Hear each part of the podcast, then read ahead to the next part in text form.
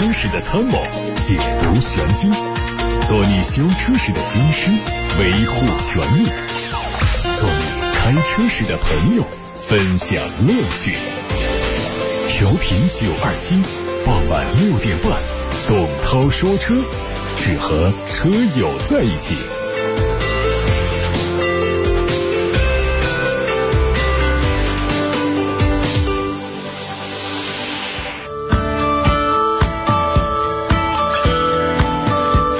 先看今天的汽车新闻。日前，吉利控股集团和湖南省人民政府长沙市人民政府正式签署了战略合作协议，托管湖南省国有企业长丰集团旗下的猎豹汽车长沙工厂。托管之后呢，吉利将会对猎豹长沙基地现有生产线进行技术改造，导入新能源汽车的产品和技术，授权使用吉利品牌和商标，并且进行技术和质量管理，组织进行生产经营。这个委托协议的签署意味着近期遭受经营压力的猎豹汽车进入资源优化重组的阶段，长沙工厂沦为了吉利的代工厂。对吉利来说呢，预示着它进一步扎根湖南，扩大现有的基盘，并且持续进军新能源汽车市场。东风集团发布公告，此前承诺赞成标致雪铁龙集团和菲亚特克莱斯勒合并，公司已经在今年四月二十七号自大股东。DFM 取得股东书面批准，公司决定根据上市规则，利用该股东书面批准代替召开现场股东会议，以批准有关 PSA 和 FCA 合并的承诺以及 PSA 股份的回购协议。作为 PSA 集团目前在中国唯一的合作伙伴，帮助 PSA 走出困境也是东风公司的愿望。PSA 回购股份既有利于自身并购，也有利于东风汽车改善财务。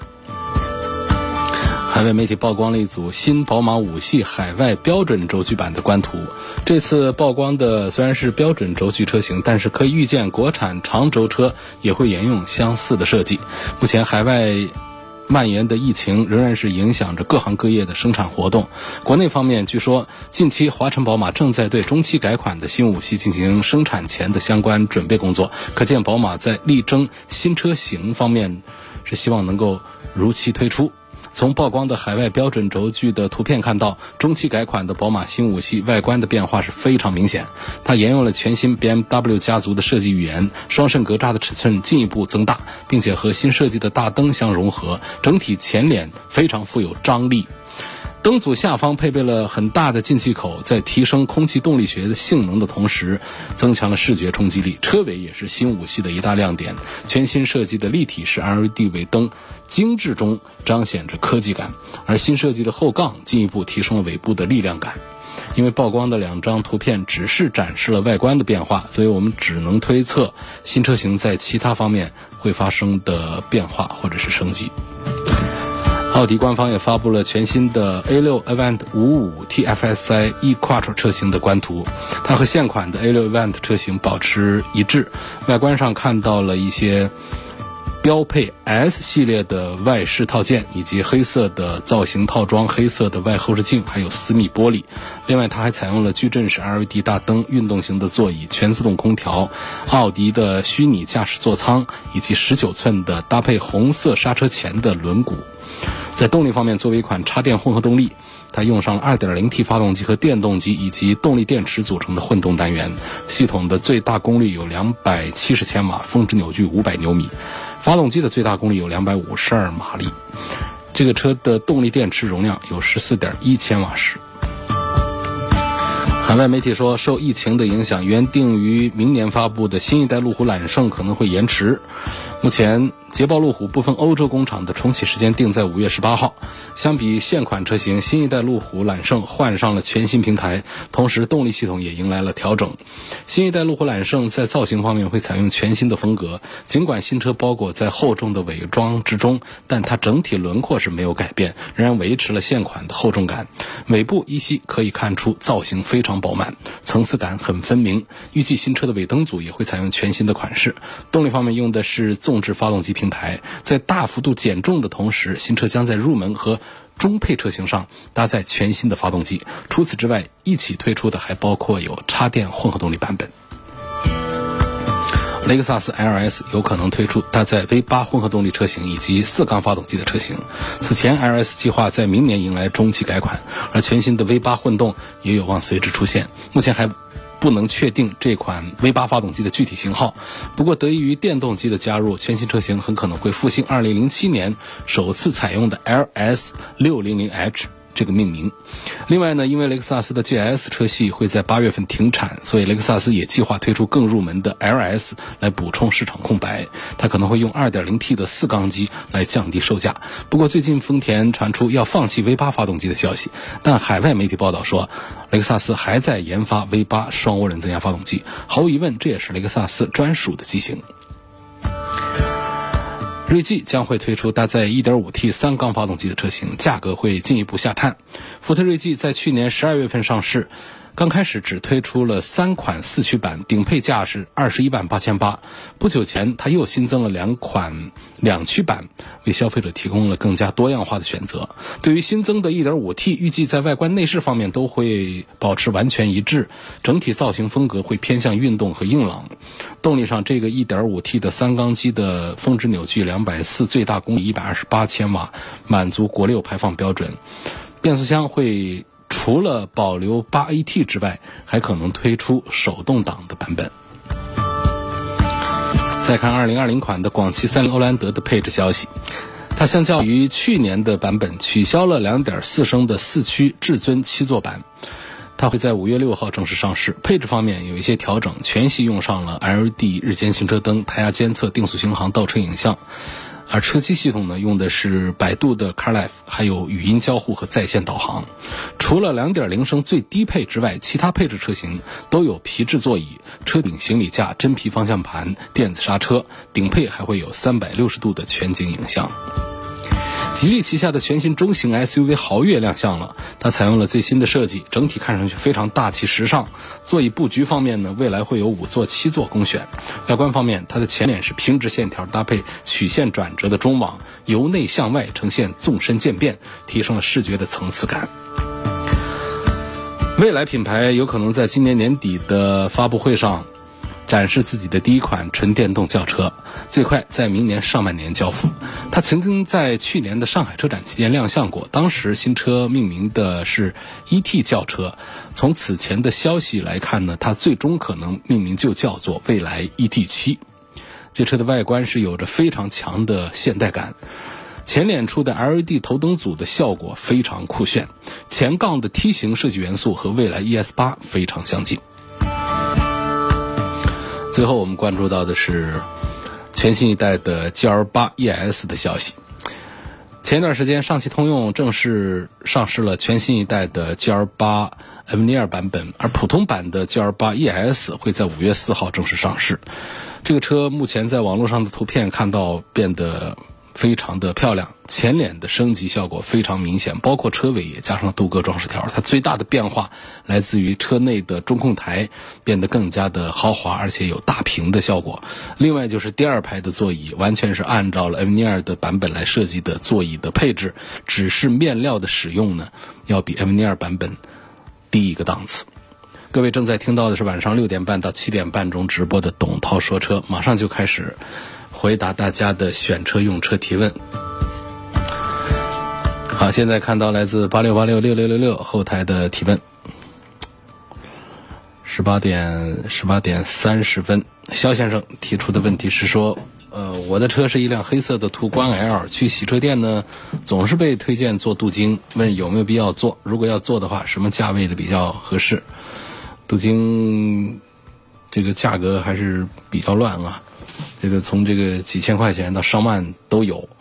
那么被推荐做镀金，你说镀金有没有好处？肯定是有，但是如果不要钱的话，那当然是更好。那么要钱的话，我觉得还是掂量一下。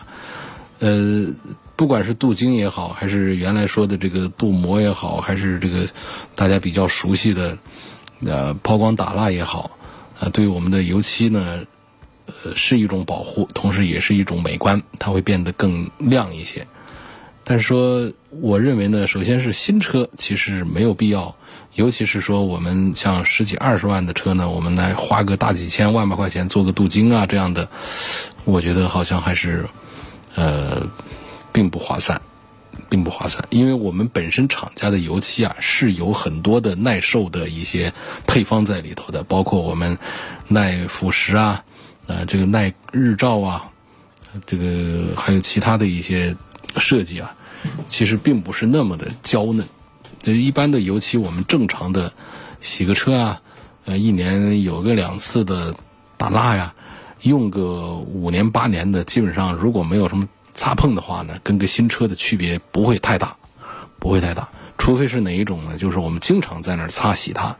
呃，经常洗，然后呢，每天呢，就是生怕车上有灰，就拿着掸子不停的在掸灰，这样油漆的光泽度会下降的快一点。如如果只是正常洗车的话，根据我这些年的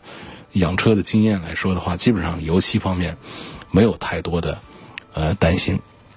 所以我觉得这个镀金的事儿呢，好处肯定是有，但是呢要花钱，而且钱不便宜。这个东西呢，我我觉得必要性就不是那么大。那为什么各店喜欢推荐呢？这毕竟呢，它的利润是相对洗车啊、什么打蜡呀这样的事儿来说是高得多的，也相当于卖卖这个汽车的一些这个装饰件呐、一些配件这玩小东西来说，所有的项目当中应该是镀金啊，这个是利润最高的，包括贴太阳膜啊、贴车身膜啊，这些这些都是。这个推荐的比较多的，所以你要我从一个车友的角度来说的话呢，其实我觉得，尤其是新车是没必要做。如果这个车都有一些旧了，我们想让它翻新一下，这种情况下，认为是有必要来做一下的。陈先生说，想给老婆买辆车，希望从性能到后期保养维护方面介绍一下日产的骐达，问这车是不是适合女士开。那这个日系车不光是说日产车，他们都很适合女士开。这些车的共同特点呢，就是故障比较低，油耗比较省，开起来比较轻巧，啊，车身的视线呢各方面，它都是比较舒适的。呃，这其实呢，就谈到这些日产的这个骐达呀这些车呢，没有过多的呃可以探讨，没有过多的可以说的。呃，我要告诉的就是在女士开的这些这个小车当中呢，目前这个像这个轩逸，还是比骐达，我觉得这个购买的价值要更高一些。这是第一。第二呢，就是像丰田的卡罗拉呀，还有日产的思域呢，也一起对比看一下，都看一看外观内饰，呃，哪一款更适合自己。自己更喜欢哪一款？有条件最好是能够试驾一下，找一找他们之间有哪些不同，就是找一找自己的感觉，喜欢哪个车。实际上从产品力上讲的话呢，像轩逸啊、这个卡罗拉、思域啊，作为女士上下班代步开一个车来说的话，他们没有什么值得挑剔的地方，只是看每一个人在这个车上能不能找到缘分，找到自己的那种心动的感觉。车的差异不大，这几个车买谁都不太错，所以我最后的观点就是，如果喜欢日产这个品牌，在日产的骐达和轩逸当中，因为这个陈先生说他的预算有十三万左右，所以这个预算呢，我们买一个 A 级轿车来讲啊，这个预算并不算低。事实上呢，我们十万、十一万就能买到刚才我提到的这些买这些产品了。那如果我们买一个骐达，我们花到这个。呃，十三万的价格的话呢，实际上大家知道的，现在车价降的厉害，有一些这个 B 级车啊、中级车啊，它直接优惠下来就在个十三、十四万的样子，可以买的很不错了。那么你买这个骐达的，你拿十三万的预算，你等于是看它的顶配去了。就看这个顶配呢，我是我是坚决反对，啊，坚决不赞成的。买个骐达花这么多钱，呃。你再看一下他们家的这个轩逸，这是目前的 A 级轿车，也甚至于我们的这个整个的这个轿车领域里面，它的销量是最大的呃一个车了。这车也是这么一个价格，所以我赞成轩逸多过于骐达。沃尔沃 x C 四零 2.0T，还有大众的途岳 2.0T。呃，希望从性能和保值率方面做一番对比，这保值还是大众的更保值一些。呃，在这个性能方面呢，其实这个上汽大众的车呢，不是太注重性能，反而是比较注重这个就是舒适要更多一些。呃，像这个大众的这个途岳这个车的 2.0T 的这个动力，如果说要跟这个沃尔沃的这 x C 四零的啊这个 2.0T 的动力放在一起来做对比的话，嗯，应该说还是还是大众的车要快一点。呃，大众的车应该讲 2.0T。呃，但是如果说我们买到的是 x C 四零的高功率版本的话呢，那还是 x C 四零要快一点。我们正常的买一个低配一点的一个二点零 T 的版本的话呢，那还是途岳的车，那大众途岳的这个车要快一点。所以这个讲到性能的话，实际上就说快一点呢，这个区别啊也并不是太大。我也建议呢，可以考虑他们的二点零 T 的时候啊，就是买他们的一个中功率，然后呢不用太探讨谁比谁稍微快一点，我们感觉不到这中间多大的区别。大众的车它在保值率方面要比沃尔沃的要稍好一点点。为是不是所有的奔驰的 C 幺八零的方向盘都比较重？嗯，这个也也不也不一定。这个奔驰的方向和油门稍重一点点，这个是他们的一个调教的特性，是比较常见的，只是它的设计上的一些东西。呃，实际上宝马的方向也不轻，呃，但是相对讲呢，这个奔驰、宝马、奥迪当中，奥迪的方向呢是更轻一些，是最轻的。所以这个胡先生关心的这个奔驰 C 级的方向盘是不是都很重？我不知道，一它一批车应该都是一样重。我们只能说跟其他的车型和其他的品牌来做对比，奔驰 C 级的方向盘是偏重一点点的。胡先生说，落地三十万以内，高功率低配版本的 SUV，目前看中了本田的 URV 冠道和奥迪的 Q 五。听说冠道的变速箱有问题，问推荐买它的哪一款？然后今年想换车，什么时候入手比较合适？我觉得现在入手就是一个比较合适的呃这个阶段，因为疫情过后啊，这个这么长时间各店都没有上班，现在大家着急是赶紧要卖车。那要要要有一些库存要把它吐出去，所以这个价格优势现在就有。那往后走呢？随着经济的复苏，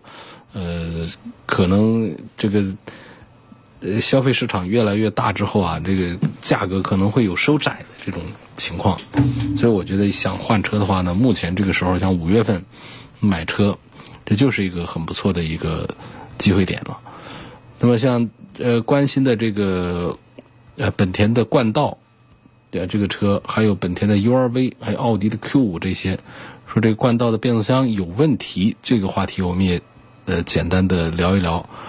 实际上，在本田冠道这个车型里面呢，它用了呃两个变速器，一个是 CVT，这个是肯定没毛病。那么在 2.0T 上呢，用的别人家的一个 9AT，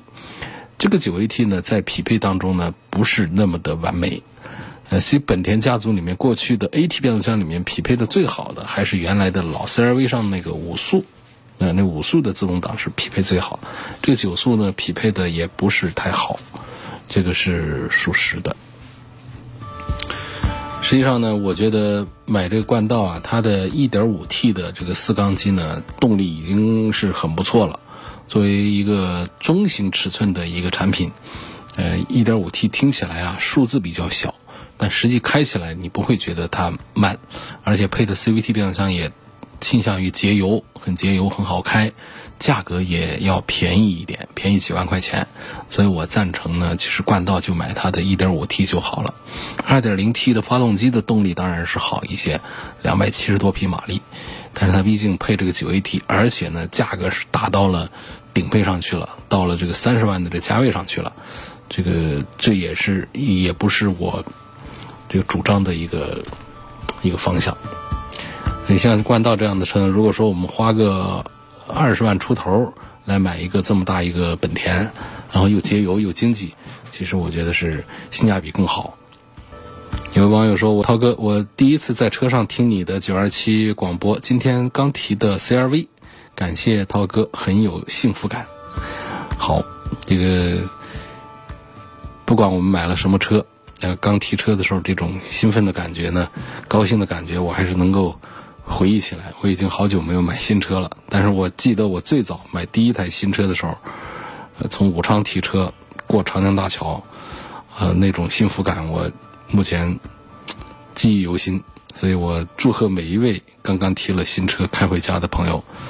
祝大家五一节快乐，能够用车愉快，少出毛病。当然说想买个本田 CRV 啊，基本上你也不用担心它出多少毛病。好多人跟我聊天说到开这个 CRV 啊，还有其他的一些车啊，就是开一些年下来，包括雅阁啊这些，很少有什么需要维修的项目，主要是常见的一些耗材的更换。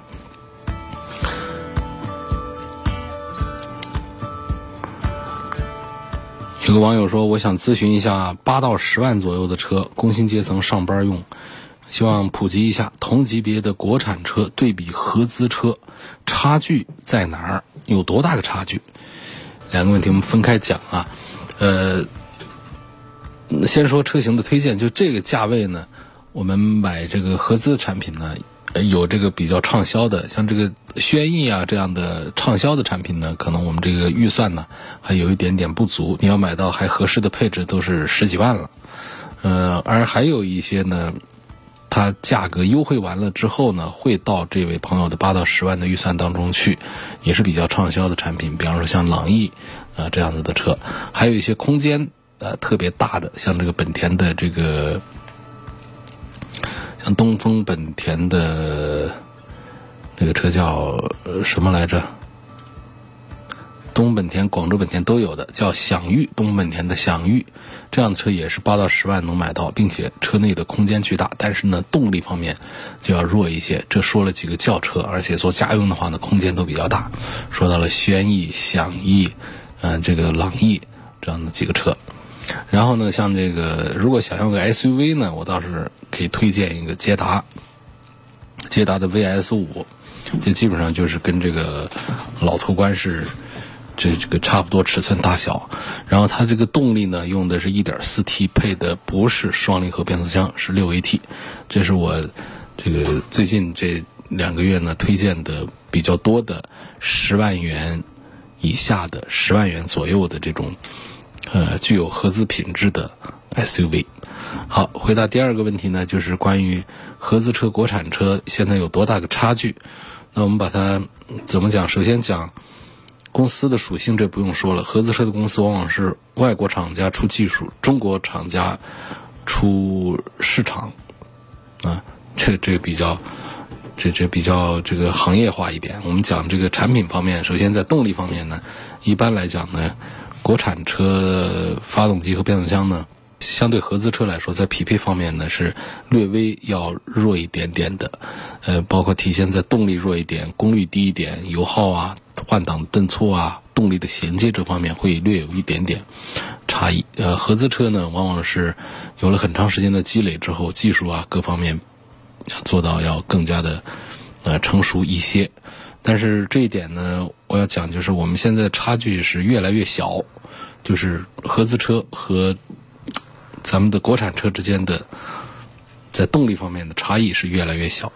而在配置上的这个差异呢，还是看起来比较明显一些。相同价位、同级别的国产车跟合资车比起来啊，这个国产车的内部配置要更丰富一些。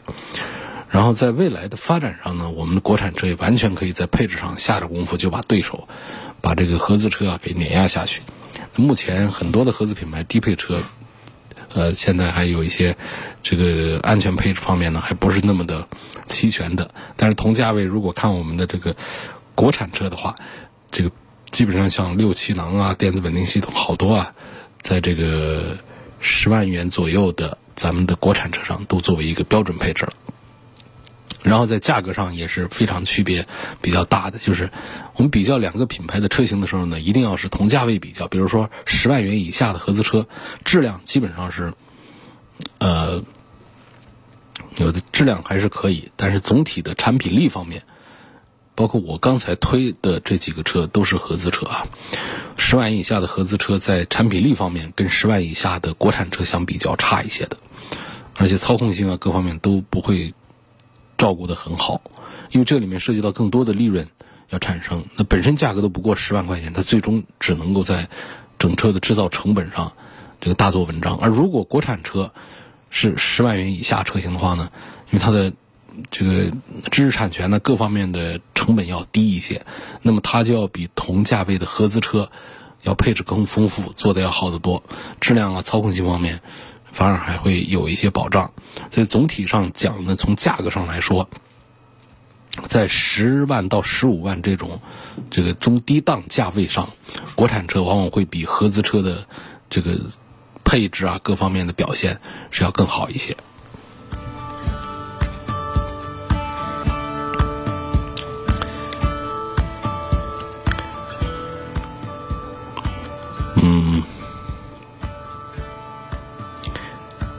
有个朋友问，为什么有的汽车是五千公里保养一下，有的是一万公里？为什么不能统一成一万公里呢？把五千的价格翻个倍不就好了吗？呃，这不是这个五千的保养的价格和一万公里保养的价格其实是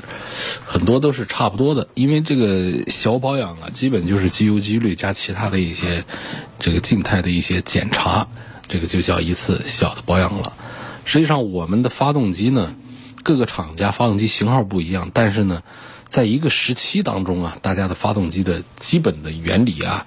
那原理呢都是一样的。就是基本的这个技术差异、结构差异啊，其实并不大，只是各家是各家。那么在这样情况下呢，实际上我们有些厂家说，你必须要用到我这个品牌的润滑油，必须要按照我的啊五千公里这种保养，实际上就是一家之之言，就是他自家这么来规定的，有没有错？肯定没有错。那么不同的厂家，他们相互之间是不承认的。我这儿五千公里，那一家他一万公里，他各是各的一个考虑。实际上，你这个车一万公里去做保养，那个五千的车去一万公里做保养，一万公里的车在五千公里也做保养，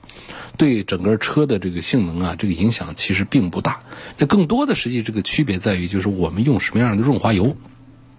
都是铁做的、铁疙瘩做的一发动机，我们润滑油在里头起到的润滑呀、冷却呀。呃，这个密封啊等等这样的一些作用，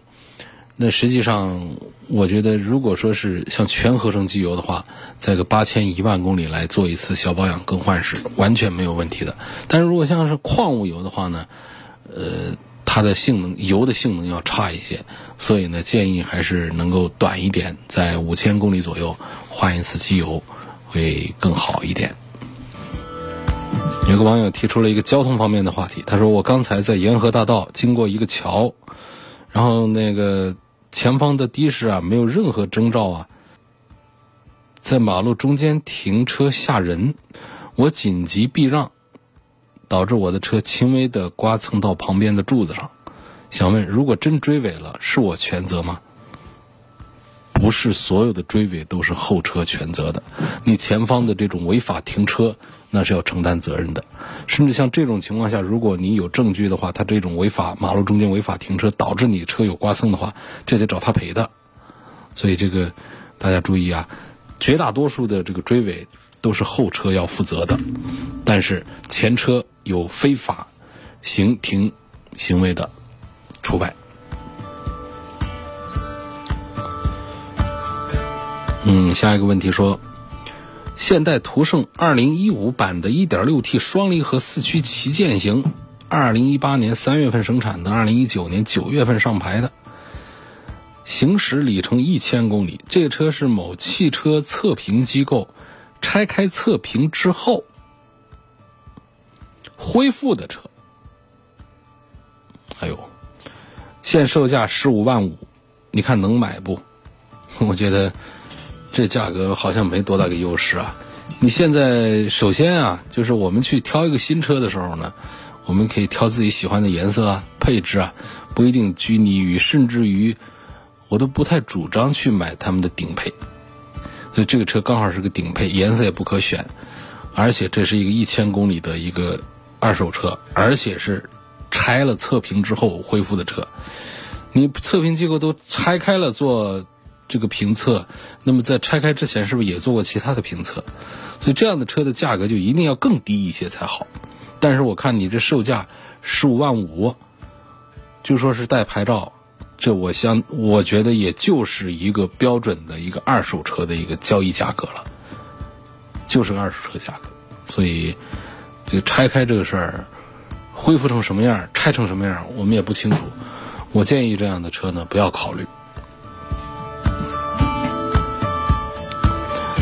我元月份提的加州版的 Q7，现在已经开了五千多公里了，行车电脑没有提示保养。请问我是按经验保养呢，还是按行车电脑提示做保养呢？加版和中规版有没有什么不一样的标准？没有什么不一样的标准，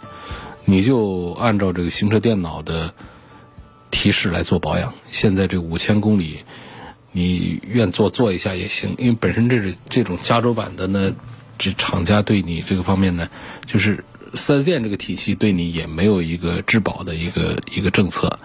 那么来自于经销商这个体系的这种。呃，质保政策呢，对于这方面的这个要求管的要松一些，所以我们不用说是，如果是在四 S 店体系买一个车呢，就要按照它的行车手册上的这个保养手册上的这个提示去做保养、去盖章，来表示你是正常的养护车辆。那么这样的车在三年六万公里之内出了什么问题，那你就是要负责任的，通常是这样。所以我们买这个平行进口车，一个就是它价格便宜，第二它配置上会有一些区别。那么在售后方面呢，国家是要求谁销售谁负责，但实际在落实过程当中做的并不好，所以这样的情况下呢，我们的保养周期按经验保养其实也是可以的。那么按照它的行车电脑的提示去做保养，是更是不会错。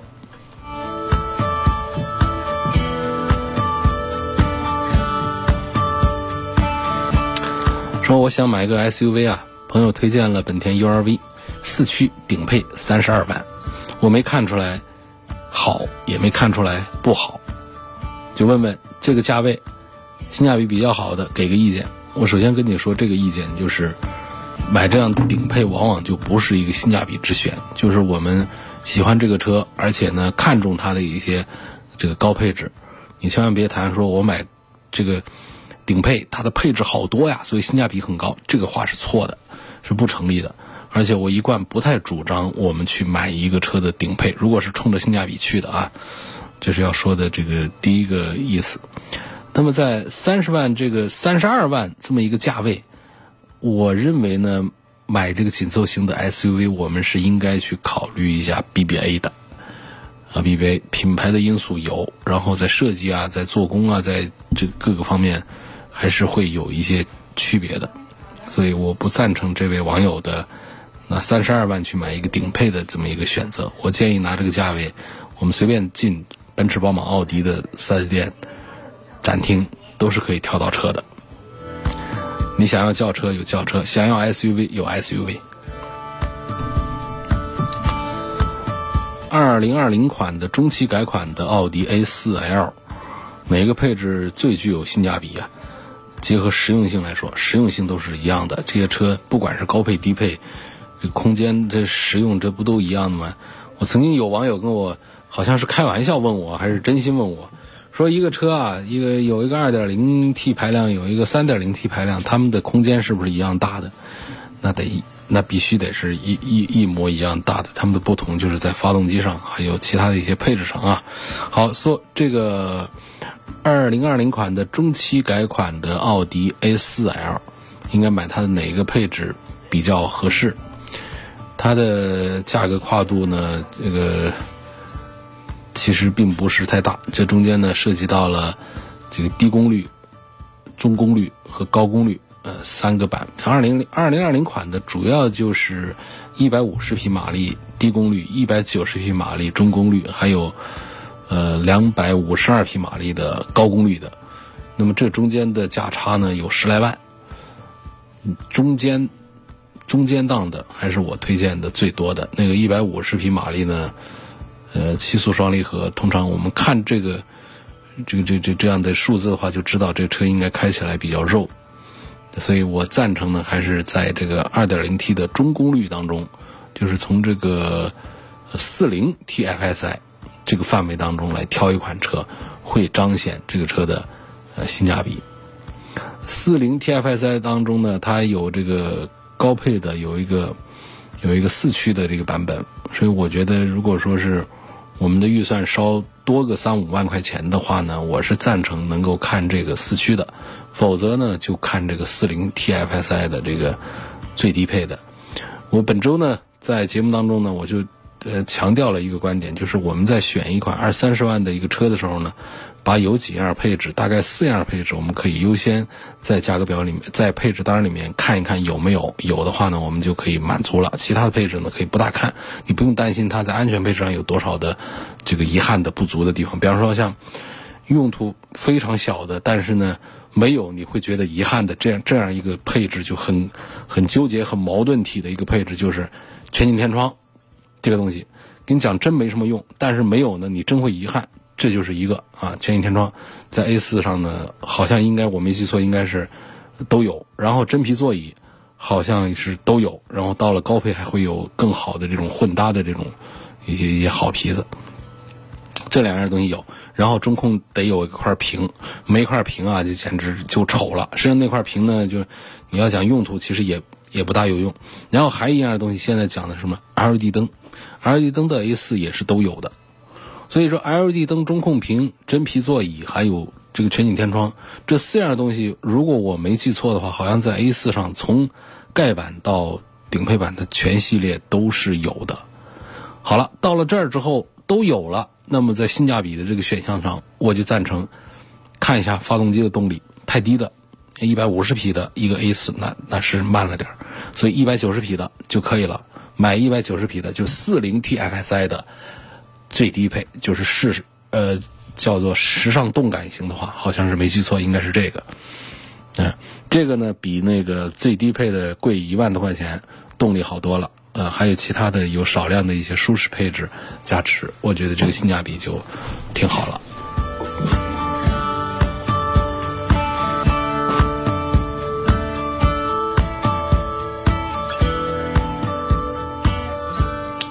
每天上下班啊，来回开五十公里的车，目前开的是本田思域，开了三年，还不错，毛病少，油耗低。下半年呢，家里要添个小孩。说呃，打算换一台大一点的 SUV。我关注了大众的探岳，还有 CRV 的混动。最近听你节目，常听到提皓影，说这三款车呢，探岳可能会贵一点，希望能分析一下。我注重性价比和故障率，你注重性价比和故障率，你就把大众的探岳放一边，就就先别看了。那么在 CRV 的混动。和这个皓影的混动当中，这是两个一样的车。年轻一点的朋友呢，实际上可以看这个皓影，因为皓影在它作为后来的后发制人，它后来的一个产品，虽然说它跟 CRV 是一个车，但是它在设计上有一些细节上呢处理的更加年轻、时尚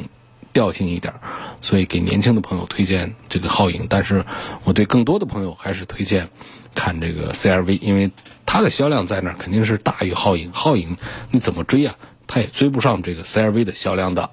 所以我们销量呢决定着我们的保值率各个方面的一些优势，应该买